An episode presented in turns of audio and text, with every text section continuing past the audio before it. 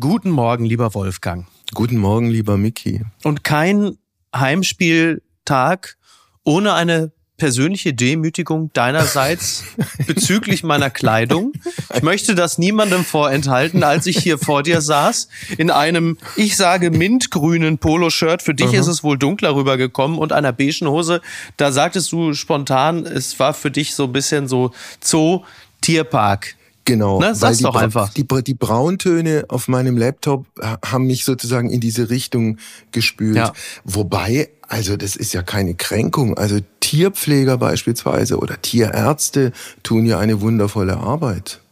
Oder? Im Gegensatz, im Gegensatz zu mir. Ich sehe ja, sehe ja nur, ich laufe ja nur rum wie die. Ich laufe ja nur rum wie die. Ich trage nichts Positives zur Gesellschaft bei. Das kommt ja auch noch erschreckenderweise hinzu. Ne? Aber ich werde das demnächst mal, ich werde das hier in Köln, wo ich gerade sitze, weil ich den Kölner Treff äh, ähm, moderiere. Ich kann ja mal so durch die Kölner Innenstadt gehen und einfach mal sagen, lassen Sie mich durch, ich bin Tierpfleger. Also so als Selbsttest. Kann man testen. Ja, wunderbare ja. Idee, wunderbarer Einstieg. Oder? Ja, kann man so, Pass auf, jetzt kommt eine, jetzt kommt eine kühne moderative Brücke. Äh, dein Gast, es. mit dem du gesprochen hast, der hat es ja auch in gewisser Hinsicht mit einer Art äh, Wildtiergehege zu tun, aber eher im juristischen Sinne. Adam Ahmed ist Anwalt und Strafverteidiger und also wenn man den Vergleich zieht mit Wildparkgehege, dann hat er die, die richtig gefährlichen Raubtiere. Also auf ja. seinen Job übertragen und damit wieder auf die Menschheit. Er hat den Mörder von Rudolf Mooshammer vor Gericht verteidigt. Oh, okay. Der Vorsitzende Richter äh, hieß damals übrigens Manfred Götzl, der dann später. Oh, der diesen, bekannte Götzl. Äh, ja. ja den großen NSU-Prozess äh, gemacht hat.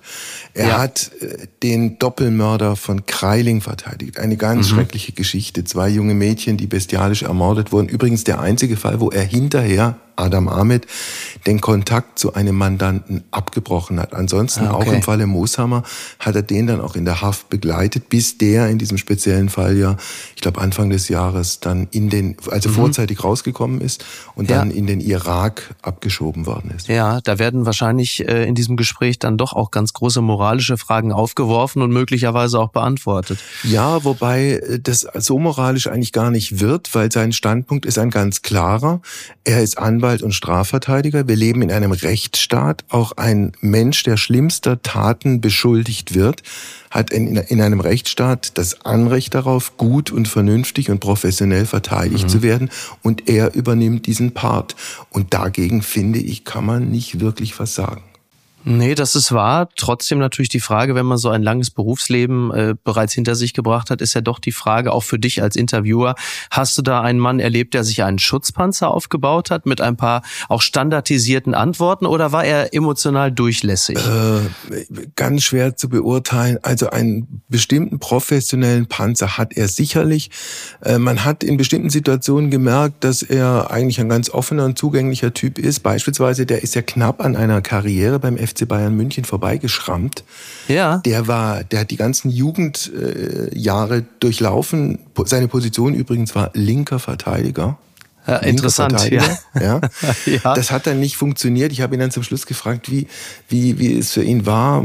Ich meine, wenn du Jugendlicher bist, dann, das, mhm. das ist die große Hoffnung, Profifußballer zu werden und dann scheiterst du ganz knapp. Und er hat dann auch erzählt, dass ihn das lange, lange äh, schwer mhm. umgetrieben hat und dass er da schwer dran äh, zu knabbern hatte. Viele, viele ja. Jahre. Jetzt hast du nun schon über den Fußball gesprochen. Da möchte ich äh, dir die Information nicht schuldig bleiben, dass ich nun am 32. Spieltag, der es glaube ich ist, der 32., ja.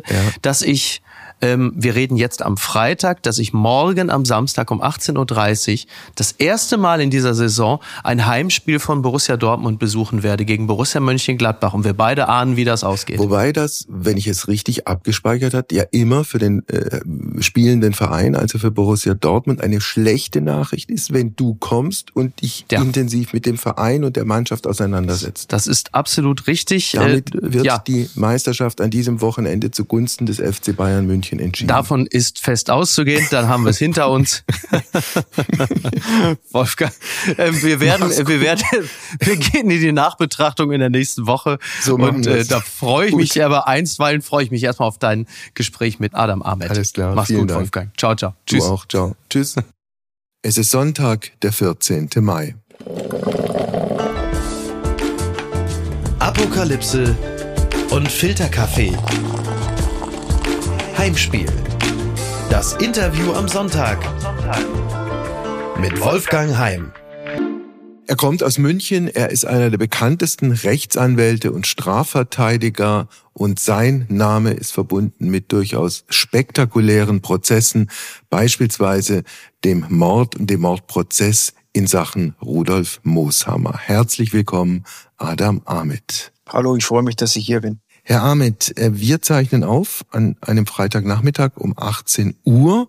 Wie sah Ihr Tag heute aus, der, wenn ich es richtig weiß, außerhalb von München stattgefunden hat? In welchem Prozesssaal? Also heute nicht außerhalb. Gestern war es außerhalb. Heute war ich primär im Büro und habe eine Beschwerde abgeschlossen in Richtung Straßburg, also eine Beschwerde zum Europäischen Gerichtshof. Wegen Sicherungsverwahrung? Ja, ausnahmsweise nicht. Nein, wegen, ja. wegen einem Mandanten, der während der Corona-Zeit oder zum Ende der Corona-Zeit äh, wollte er sich das Leben nehmen, hat aber dann das so umsetzen wollen oder sich dazu entschieden, sich ins Auto zu setzen und ist dann auf eine Landstraße gefahren, im Gegenverkehr er selber ist dann nicht umgekommen, aber dann äh, das Fahrzeug, in das er reingefahren ist und dann ist er wegen Mordes zu einer lebenslangen Freiheitsstrafe verurteilt worden, wegen Heimtücke mhm. und dann geht es insgesamt um die Frage und Konstellation der Mordparagraphen, was ja schon 2014 ein Thema war, das zu reformieren. Aber ja, äh, das ist dann der Schwerpunkt in dieser Beschwerde zum Europäischen Gerichtshof gewesen. Das klingt nach einer äußerst komplizierten Geschichte. Wagen Sie zu prognostizieren, wie das Ding ausgehen wird?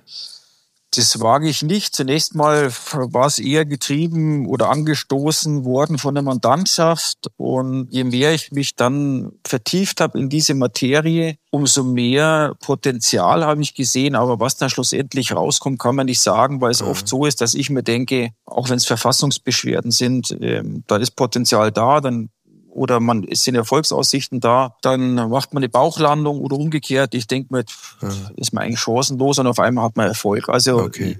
ist unberechenbar. Was den gestrigen Tag angeht, also den Donnerstag, wo, in welchem Gerichtssaal waren Sie da?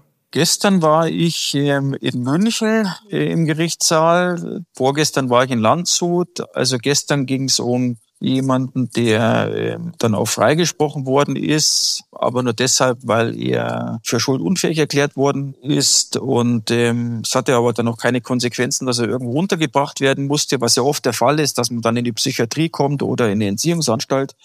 Vorgestern war ich in Landshut, da gab es das Urteil bei meinem Mandanten im Hinblick darauf, dass er sechs bis zwölf Mal auf den Kopf seiner Lebensgefährte mit dem Hammer eingeschlagen hat. Das Ganze war beim Schwurgericht ich sage jetzt mal so, sind die Abläufe im Wesentlichen bei mir die ganze Woche oder insgesamt in meiner Tätigkeit. Mhm. Es sind Kapitaldelikte, oftmals schwerwiegende, es sind anspruchsvolle Delikte, wo es dann auch um psychiatrische Unterbringung oder dergleichen geht. Mhm. Oder dass ich dann im Büro natürlich entsprechende Schriftsätze fertigen muss. Ja. Was folgt, ist dann in Ihrem Fall sehr oft diese Standardfrage, wie man sich freiwillig als ein Strafverteidiger und Anwalt, der sich ein Stück weit ja auch entsprechend anders positionieren könnte, ausgerechnet solche oft durchaus gruseligen Geschichten aussucht. Tja, da müsste ich vielleicht äh, Psychiater fragen oder Psychologen. Sie haben ja mit könnte... genug Gutachtern zu tun vor Gericht. Ja, ja, ja, die frage ich besser nicht. Wer weiß, was dann rauskommt. Ich glaube, es hat viele, viele Gründe warum habe ich überhaupt Jura studiert und warum habe ich mich dann für Strafrecht entschieden und warum dann für solche schweren Fälle? Mhm. Ja, also ich sage jetzt mal so, mich reizt die Herausforderung juristischerseits, auch im Hinblick auf die menschliche Komponente, das ist für mich auch interessant, versuchen immer herauszufinden, wobei ich das nicht immer herausfinde. Also das, äh, mhm. das will ich damit nicht sagen. Warum macht jemand was? Wie ist das dann auf der anderen Seite juristisch zu bewerten? Ihm dann auch wiederum eine Hilfestellung zu geben, weil es Ausnahmesituationen sind. Ja. Haben Sie aktuell einen schwierigsten Fall? Der Fall vorgestern war unheimlich schwierig, weil es da um die Affekthandlung ging und die Gerichte generell sehr zurückhaltend sind, wenn es mhm. um die Anerkennung einer Affekttat geht. Hier haben sie es anerkannt, auch gegen den Willen der Staatsanwaltschaft. Das war sehr schwer. Wie ist denn das Urteil ausgefallen in diesem Fall, wo der Mann da mehrere Male mit einem Hammer auf den Kopf seiner Frau eingeschlagen hat? Also äh, der hat ähm, eine Strafe bekommen wegen versuchten Mordes, achteinhalb Jahre. Mhm. Die Staatsanwaltschaft wollte eine lebenslange Freiheitsstrafe. Ich wollte eine äh, Freiheitsstrafe von zwei Jahren zur Bewährung. Was heißt wollte? Das, ist, das klingt so, als, als wäre das mein Wille. In dem Sinne ja wie Wunschdenken. Aufgrund der juristischen Konstellationen, es waren hier mehrere, die sehr komplex waren, bin ich gar nicht von einem versuchten Tötungsdelikt, sondern in Anführungsstrichen nur von einer gefährlichen Körperverletzung ausgegangen. Das Ganze wird beim Bundesgerichtshof landen und der wird sich dann dazu positionieren müssen, wie es dann am Ende des Tages aussieht. Aber diese beiden Einschätzungen, Ihre Einschätzung, die Einschätzung der Staatsanwaltschaft, das geht ja so weit auseinander und in der Mitte dann das Urteil von achteinhalb Jahren, dass eigentlich sowohl Sie als auch der Staatsanwalt in Revision gehen müssten. Ich gehe auch davon aus, dass die Staatsanwaltschaft in Revision geht, ja. Und Sie? Ja, ich bin heute in Revision gegangen. Okay. Ja. Dann werden wir schauen, wie es ausgeht. Sie haben selbst vorhin kurz die Frage aufgeworfen, warum Ihr Lebensweg so ausgesehen hat und solche Wendungen genommen hat, wie Sie es gerade geschildert haben. Der Beruf des Anwalts, äh, das Studium der Juristerei hängt in Ihrem Fall möglicherweise psychologisch interpretiert, ein Stück weit auch mit ihrer eigenen Familiengeschichte zusammen. Ihr Vater kommt aus dem Irak, ihre Mutter aus Griechenland. Sie selbst sind in München auf die Welt gekommen, dort groß geworden und gleichwohl war die Familie von Abschiebung bedroht. Warum? Ja, das ist alles richtig, was Sie sagen. Von Abschiebung bedroht waren wir, weil mein Vater aus dem Irak ursprünglich nur zum Zwecke des Studiums hergekommen ist und dann ein entsprechendes Aufenthaltsrecht temporär hatte. Und nach Abschluss des Studiums und als ich dann schon auf der Welt war und auch mein fast vier Jahre älterer Bruder, äh, sollten wir zurückkehren. Und das habe ich tatsächlich noch sehr stark in Erinnerung. Ich weiß gar nicht mehr genau, wie alt ich war. Aber das habe ich alles noch sehr stark in Erinnerung, wie das dann abgelaufen ist, was ich auch empfunden habe. Also rational und emotional mhm. habe ich mhm. das in Erinnerung. Was haben Sie da empfunden? Angst? Ohnmacht, äh, tatsächlich auch Angst.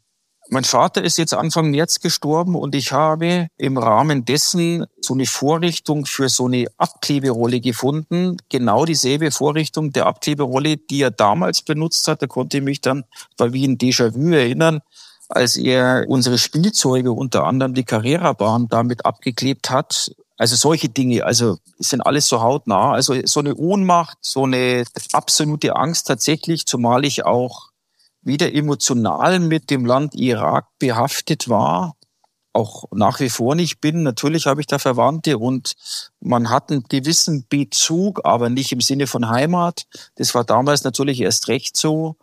Das war schon schlimm, insgesamt das erleben zu müssen. Wobei das ja eigentlich eine groteske Situation ist. Also ihr Vater hat ein Studium absolviert, hatte einen Job, hatte eine Familie, die Kinder in Deutschland auf die Welt gekommen, groß geworden und plötzlich ist eine solche Familie von Abschiebung bedroht. Es ist dann nicht so gekommen, weil es äh, unter anderem auch einen Anwalt gegeben hat, der sich um sie als Familie gekümmert hat. Das ist richtig. Es gab dann einen Anwalt, der sich der Sache angenommen hat. Es war ein hochkarätiger Rechtsanwalt. Und vor allem aufgrund der Vehemenz meiner Mutter, die immer schon emotional gesehen brutales Gerechtigkeitsempfinden hatte und das auch durchgesetzt hat und sich das dann auch auf meinen Vater übertragen hat. Also das war im wahrsten Sinne des Wortes die starke Frau hinter dem Mann. Mhm.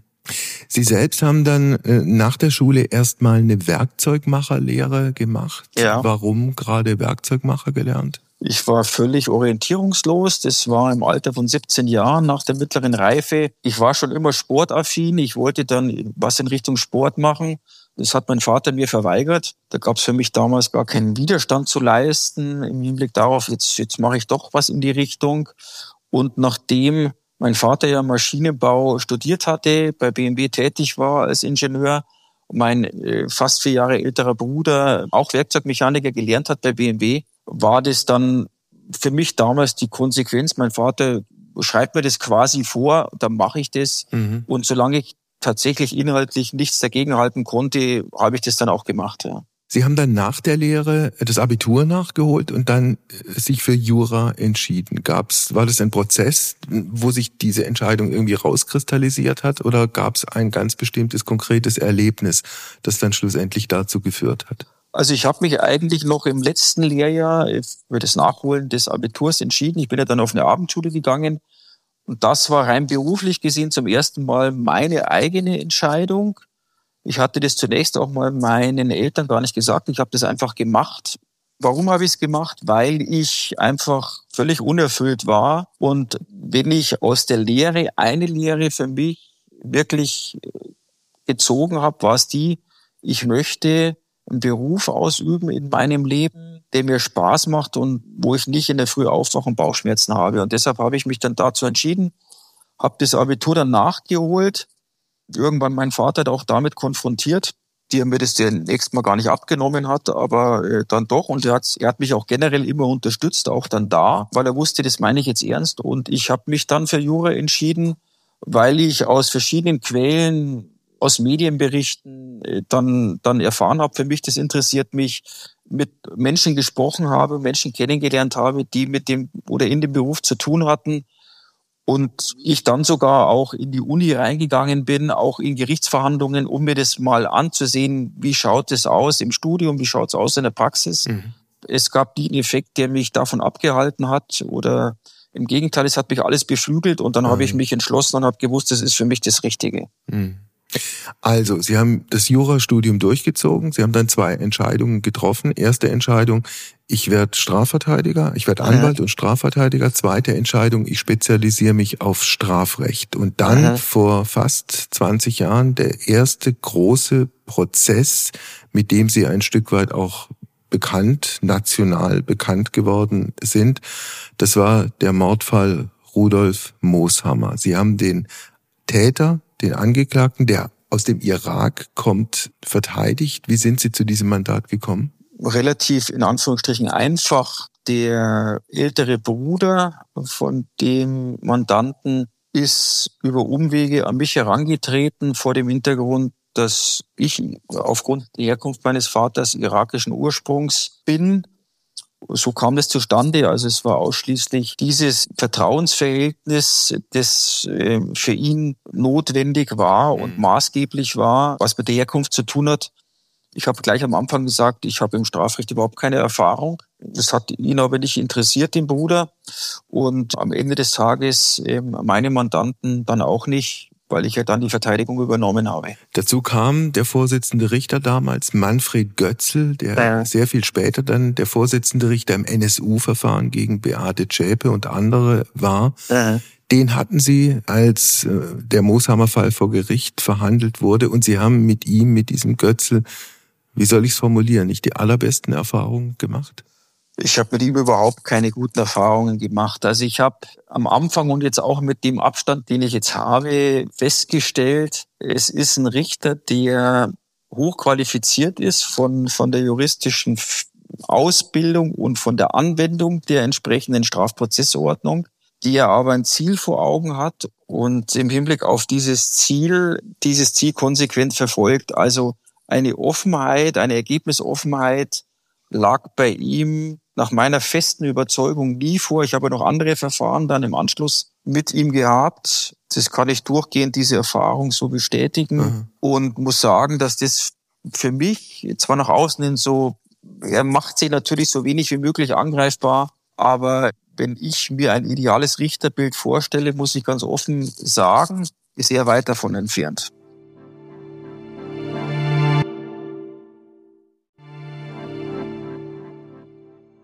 Also, ohne jetzt in alle Details zu gehen, zu dem damaligen äh, Mord an Rudolf Mooshammer. Die Geschichte ging so, Mooshammer ist abends oder nachts mit seinem goldfarbenen Rolls-Royce durch München gefahren, hat junge Männer, hat Stricher aufgesammelt. Dann geriet er an ihren Mandanten, diesen, diesen Iraker, der, ich weiß gar nicht, warum da mitgegangen ist. Und dann, nach dem, was passiert ist, gab es Streit ums Geld. Korrekt äh, soweit? Ja, wobei ich sagen würde, mein Mandant ist an ihn geraten. Aber soweit ist es korrekt, ja. Okay, wie meinen Sie das? Er ist an ihn geraten? Ja, der Mooshammer hat ja ihn ausgesucht und nicht mein ah, Mandanten, den okay. Herrn Mooshammer. Gut, ja. klar. Warum ist der mitgegangen? Der ist mitgegangen, weil er sich einfach Geld versprochen hat. Mhm. Es ist ihm Geld zugesagt worden, er hat sich Geld versprochen dass er das dann auch kriegt, dass die Zusage eingehalten wird. Die Zusage wurde dann nicht eingehalten. Es kam, ich sage jetzt mal, zu der sexuellen Dienstleistung. Mhm. Und es wurde dann noch in Verbindung damit, äh, wurde er quasi hinausgejagt äh, mit der Drohgebärde, pass auf, dir glaubt dir eh keiner was, wenn ich die Polizei rufe, du bist eh aus Land. Mhm. Und das halte ich für sehr plausibel.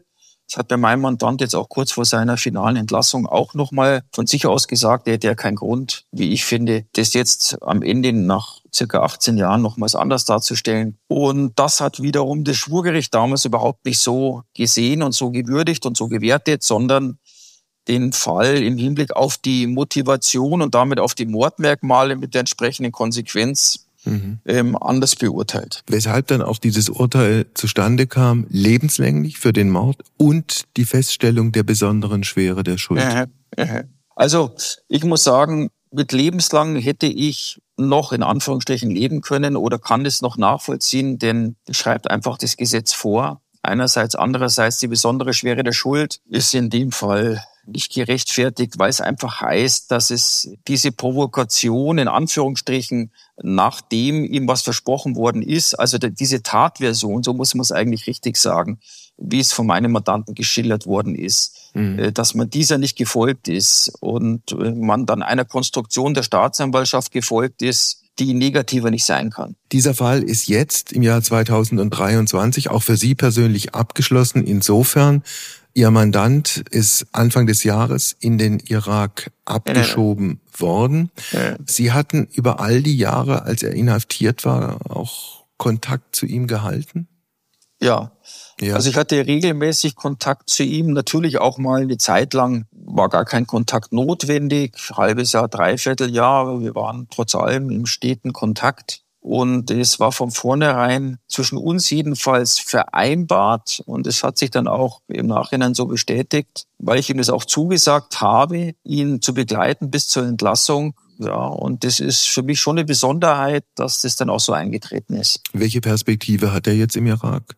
Zunächst mal muss ich sagen, dass ich seit er entlassen worden ist, keinen Kontakt mehr hatte zu ihm. Also er hat zwar zugesagt, er wird sich melden, werde ihm auch noch die entsprechende Zeit geben. Ich habe Kontaktdaten, aber ich glaube, er braucht noch ein bisschen. Seine Perspektive ist zunächst mal bei seiner Familie Fuß zu fassen mhm. und einfach wieder seinen Lebensrhythmus zu finden. Ich kann mir es ehrlich gesagt gar nicht vorstellen, wie schwer das ist. Ich glaube aber, dass es sehr schwer ist. Von der beruflichen Eingliederung will ich jetzt gar nicht sprechen glaube, dass es erstmal für ihn selber auch wichtig ist, auch die ganzen Jahre insgesamt, ähm, was sich alles so ereignet hat, für sich zu realisieren. Es gibt einen anderen Fall oder einen anderen Täter, zu dem Sie, wenn ich das richtig weiß, keinen Kontakt Nein. mehr haben. Das ist Thomas S., verantwortlich für diesen schrecklichen Doppelmord von Kreiling als dieser Mann zwei kleine Mädchen auf bestialische Art und Weise ermordet hat. Äh. Das war ein sehr spektakulärer Fall. Ihr schwierigster unterm Strich? Die Frage ist immer, wie man die Schwierigkeit definiert. Also zum einen kommen wir vielleicht später nochmal darauf zu sprechen. Es bleibt mir natürlich auch nicht verborgen, wenn Menschen sterben, wenn Kinder sterben oder Kinder Schaden erleiden. So, das ist das eine. Hier hat man sogar zwei Kinder gehabt. Dann muss ich aber sagen, war es tatsächlich zumindest einer der schwersten. Ob es der schwerste war, weiß ich jetzt nicht, kann durchaus sein, weil der Mandant so schwierig war. Das ist generell immer ein Problem, unabhängig von der Komplexität des Rechts, ähm, was dann ein Thema ist und auch des Sachverhalts. Wenn der Mandant nicht offen ist und es um so viel geht und so viel aufzuarbeiten ist, dann ist es tatsächlich sehr, sehr schwierig und undankbar für einen Verteidiger. Obwohl die Beweise damals eindeutig waren, das hat auch niemand ernsthaft bestritten, behauptet dieser Mandant, dieser Thomas S. bis heute nicht der Täter gewesen zu sein, strickt dann bestimmte Geschichten, wonach die Justiz in Bayern in diesem speziellen Fall irgendwelche Beweise gefälscht äh, hätte. Damit haben Sie aber, glaube ich, insofern nichts mehr zu tun, als Sie den Kontakt zu diesem Mandanten abgebrochen haben. Stimmt das so?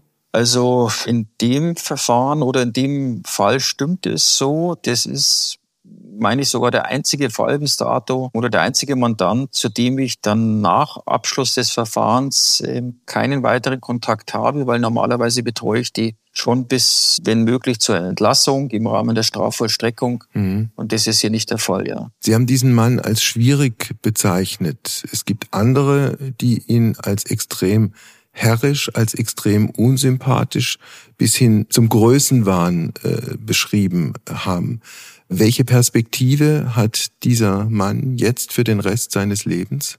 Ich glaube, dass die Perspektive, wieder in Freiheit zu gelangen, für ihn sehr, sehr weite Ferne gerückt ist und sehr, sehr schwierig ist. Das war ja damals auch sozusagen ein Thema im Rahmen der Verhandlung, der öffentlichen Verhandlung. Deshalb kann ich es an der Stelle auch sagen, dass wenn man das einräumt, natürlich dieselbe Strafe rauskommt, aber für die Frage der Perspektive einer Entlassung noch zu Lebzeiten das eine Rolle spielt, ich vermag es nicht zu sagen, ob er eine Perspektive diesbezüglich hat. Lebenswert ist das Ganze nicht mehr, unabhängig von der Frage, wer was verdient hat. Also viele werden ja sagen, der hat, der hat es ja gar nicht verdient, da nochmal rauszukommen. Aber die, diese Frage stellt sich jetzt für mich an der Stelle nicht. Ich glaube, dass das ein Fall sein könnte, rechtlich gesehen, wo jemand, der eine Straftat, eine schwere Straftat, die schwerste Straftat begangen hat, die es überhaupt gibt, nie wieder rauskommt. Sie sind jemand, der sich von Berufswegen äh, sehr intensiv beschäftigt hat in vielen Verfahren mit der sogenannten Sicherungsverwahrung. Also äh. Äh, jemand kriegt ein äh, Urteil, meistens lebenslänglich, dann stellt man fest, der oder die Wiederholungstäter und irgendwann wird eine Sicherungsverwahrung angeordnet. Warum ist das in Deutschland plötzlich zu einem so großen Problem geworden, juristischer Art? Weil die Sicherungsverwahrung für Menschen angeordnet wurde, die zwar schwere Straftaten begangen haben, aber nicht so schwer, dass man überhaupt keine Perspektive mehr hat. Bei jemand, der eine Freiheitsstrafe bekommt, auch eine lebenslange, der hat eher eine Perspektive als jemand, der in der Sicherungsverwahrung ist.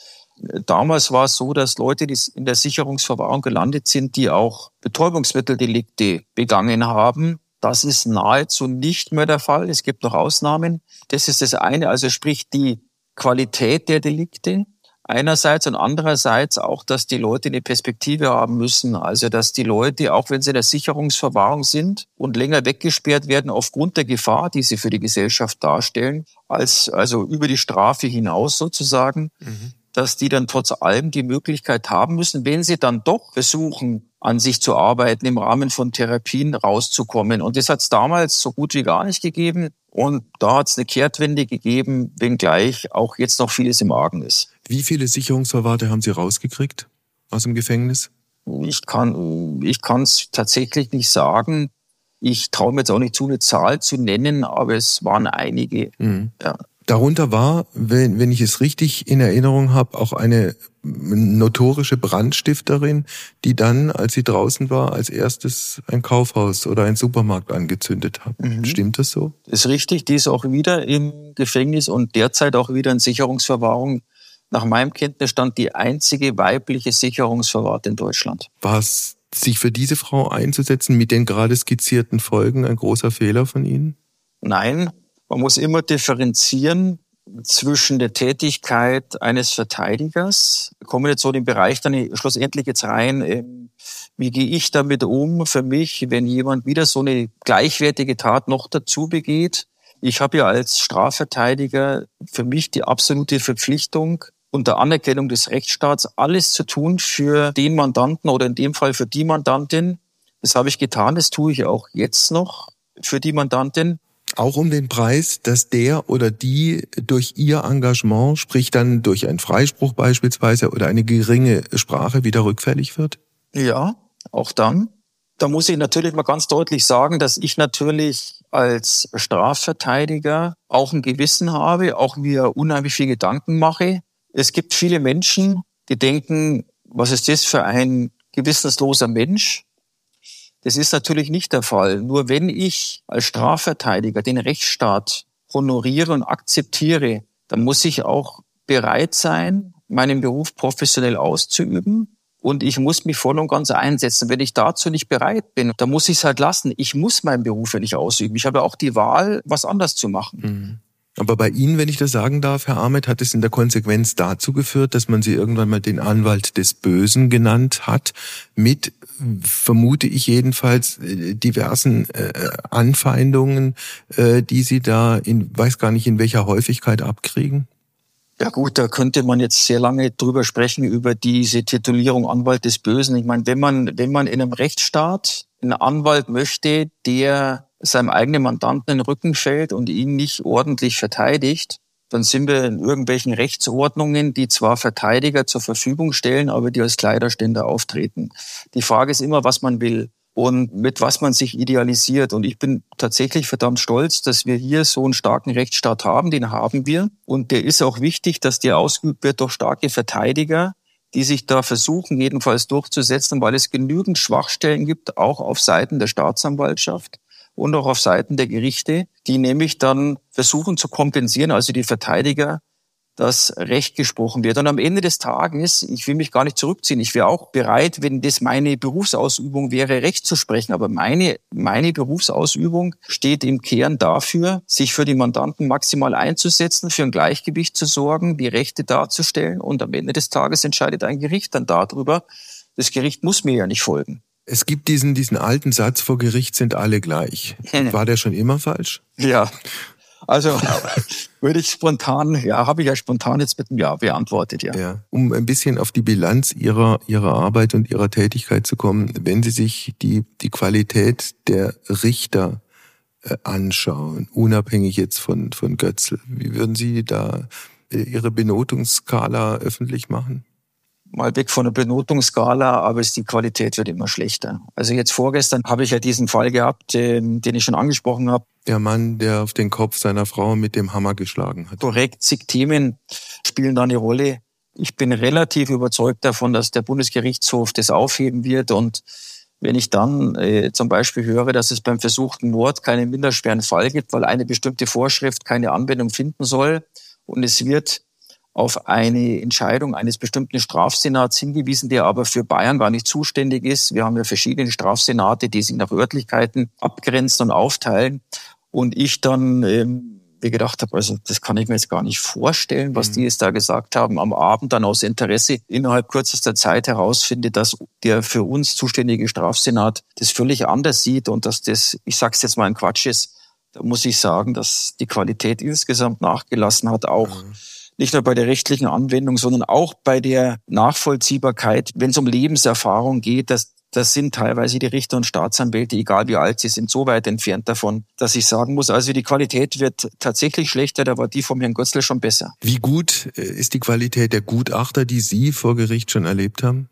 Ja, ich weiß nicht, ich komme schon fast so vor, jetzt wie so ein Lehrer, der sagt, dass die Schüler immer schlechter werden. Auch die Gutachter, muss ich sagen, qualitativ sind sie nicht schlechter geworden, aber es hat halt viel mit der Persönlichkeit zu tun. Und ich habe den Eindruck, genau in dem Zusammenhang, was Sie mir jetzt sozusagen als Verteidiger im Sinne einer Verantwortung, äh, diese Fragen, die Sie mir gestellt haben, dass viele, viele Gutachter sich tatsächlich davon leiten lassen, was ist, wenn ich den rauslasse, dann bin ich verantwortlich. Ja gut, dann darf ich den Beruf nicht machen, aber ich glaube, dass das auch Überhand genommen hat und dass die Gutachter eher den Maßstab nehmen und ansetzen, was eine absolute Sicherheit anbelangt und die werden sie nie haben, dann brauche ich auch niemanden rauslassen. Auf der anderen Seite, ich meine, ich habe ja als Gutachter eine immense Verantwortung. Da hat jemand schwere oder schwerste Straftaten begangen.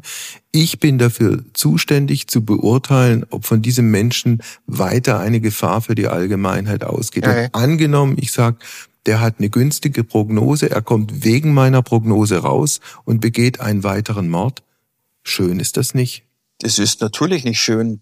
Die Frage ist halt, wie ich jetzt die Gefährlichkeit bewerte. Aber wenn ich dann am Ende des Tages die Gefährlichkeit bejahe, weil ich ein Problem damit habe, dass im Hinblick auf eine Restgefährlichkeit, die immer zu konstatieren ist, das mit meinem Gewissen nicht vereinbaren kann, mhm. beziehungsweise ich da auf der sicheren Seite sein möchte, ja gut, dann gibt es zwei Möglichkeiten. Ich höre auf mit dem Job oder aber ich sage, dass der gefährlich ist. Ja. Hm.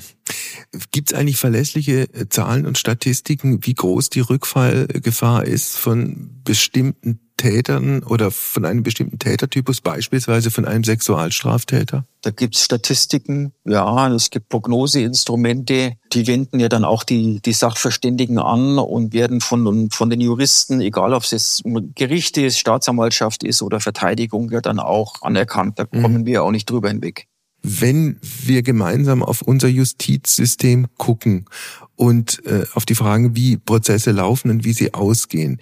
Gibt es auch sozusagen einen Faktor Zufall, den irgendwie keiner auf der Rechnung hat, der aber plötzlich doch eine Rolle spielt bei Gericht? Der Faktor Zufall spielt eine ganz große Rolle nach meiner Überzeugung. Egal, ob wir jetzt beim, beim Amtsgericht sind, wo es um geringwertigere Delikte geht oder weiter oben beim Landgericht. Es reicht zum Beispiel oftmals, wenn wir jetzt bei den Amtsgerichten sind, aus, dass ein wichtiger Zeuge, wenn es ein Polizist ist, aus irgendwelchen Gründen nicht kommt oder nicht kommen kann am Tag der Verhandlung. Er ist krank oder man weiß nicht, er, er ist nicht da, hat vielleicht die Ladung nicht bekommen aus irgendwelchen organisatorischen Gründen. Ja, dann sind Sie auf einmal in der Position, der Verteidigung, dass sie sagen können, ja, wie, wie schließt man das Verfahren ab, wenn wir keinen Fortsetzungstermin wollen? Und dann lassen sich nicht selten Gerichte insofern, ich sage jetzt mal beeindruckend, weil sie keinen Fortsetzungstermin wollen, mhm. dass wir dann sagen, okay, wie schaut's denn dann aus mit einer Einstellung gegen eine Geldauflage? Und natürlich nicht auf dem Niveau, aber anderweitig kann man dann schon auch bei größeren Delikten tatsächlich ähm, auch Dinge erreichen für die Mandanten, also diese Unwägbarkeiten, die dann da eine Rolle spielen, auch vor dem Hintergrund, dass ein Gericht unbedingt ein Verfahren abschließen will, sind nicht unwesentlich in den mhm. Strafprozessen. Es war Adam Ahmed sehr spannend, mit Ihnen äh, zu reden und es war auch viel dabei, was für mich sehr neu und durchaus aufschlussreich war, auch wenn die Dinge, über die wir sprechen, naturgemäß jetzt nicht die allerschönsten sind oder, oder waren. Ich würde gerne zum Ende unseres Gesprächs und weiß ehrlicherweise gar nicht, wie ich diese Wende hinkriegen soll, auf den Fußball kommen, und zwar aus einem ganz einfachen Grund. Also Sie sind Jurist und Anwalt geworden. Sie hätten aber auch mit ein bisschen Glück und wenn der Faktor Zufall in diesem Fall auch anders gelaufen wäre, auch eine Karriere als Profifußballer machen können? Ja, wenn alles gut gelaufen wäre, ja. Könnte ich mir schon vorstellen, ja. Wir gehen zurück in die, in die 80er Jahre, in mhm. die Jugend des FC Bayern München, in der ja. Sie diverse äh, Jahre gespielt haben. Position war? Linker Verteidiger. Linker Verteidiger. Dann gab es jemand danach, der hieß, glaube ich, Philipp Lahm, der dann diese Position, die eigentlich für Sie vorgesehen war, übernommen hat. Mhm. Ja. ja. Warum hat es für die ganz große Karriere nicht gereicht? Ja, irgendwann wäre Faktoren. Also am Ehrgeiz hat es, glaube ich, nicht gelegen. Vielleicht zu wenig die Ellbogen sozusagen eingesetzt zu menschlich. Mhm, zu menschlich? Ja, man muss, um Profi zu werden, schon mehr auf sich schauen, egoistischer sein. Das war ich zum damaligen Zeitpunkt nicht, bin ich jetzt im Übrigen auch nicht. Aber da muss man schon, ich sage jetzt mal an, in Anführungsstrichen, teilweise bereit sein, über Leichen zu gehen. Und dann muss man auch verschont bleiben von Verletzungen. Ich hatte ja da mit 15 oder 16 einen Außenbandriss. Ja, das waren dann so Faktoren. Mhm. Es muss ideal laufen von der Entwicklung her. Und wenn das nicht mehr der Fall ist, dann äh, wird man eingeholt oder überholt. Es war äh, schlussendlich Ihr großer Traum. Wie groß war dann die Enttäuschung, als der Traum geplatzt ist? Die, die Enttäuschung war brutal groß. Ja? ja, ja, die war schon sehr, sehr groß. Ich war ja noch lange im, im fußballerischen Bereich tätig, aktiv und auch als, als Jugendtrainer. Aber die Enttäuschung, das zu akzeptieren, dass dann irgendwann mal der Zug abgefahren ist, die war riesengroß, ja. Wie ist Ihr Verhältnis heute zum Fußball und zum FC Bayern München? Hm, ja, also mein Verhältnis zum Fußball ist dis deutlich distanzierter. Es ist nicht mehr so mein Sport. Im Hinblick auf dieses Geschäft, zu dem es geworden ist, kann ich viele Dinge nicht nachvollziehen. Und zum FC Bayern München, ja aktuell, tue ich mir echt schwer, dass ich sage, das ist mein Verein, was sich da momentan abspielt. Und auch mit Nagelsmann, wenngleich ich da kein Anhänger war von ihm, auch das ist so ein Ablauf gewesen, den ich menschlich nicht okay finde. Da habe ich schon große Probleme. Also, große Veränderung beim FC Bayern München. Wir können insofern nicht mehr sinnvoll drüber reden, als wir Ende April aufzeichnen und Mitte Mai online gehen und keine Ahnung haben, auf welchem Platz in der ersten Fußball-Bundesliga der FC Bayern München dann steht. Ja, Bayern wird nicht deutscher Meister. Okay. Ihr Wort in das Ohr von sehr vielen Fans, die sich genau dieses wünschen. Ja. Ich bedanke mich für das Gespräch und alles Gute für Sie und für Ihre Arbeit. Ich danke ebenso. Ciao. Ciao. Heimspiel. Apokalypse und Filterkaffee ist eine Studio Bummens Produktion mit freundlicher Unterstützung der Florida Entertainment. Redaktion Wolfgang Heim. Executive Producer Tobias Baukage. Produktion Hanna Marahiel. Ton und Schnitt Mia Becker.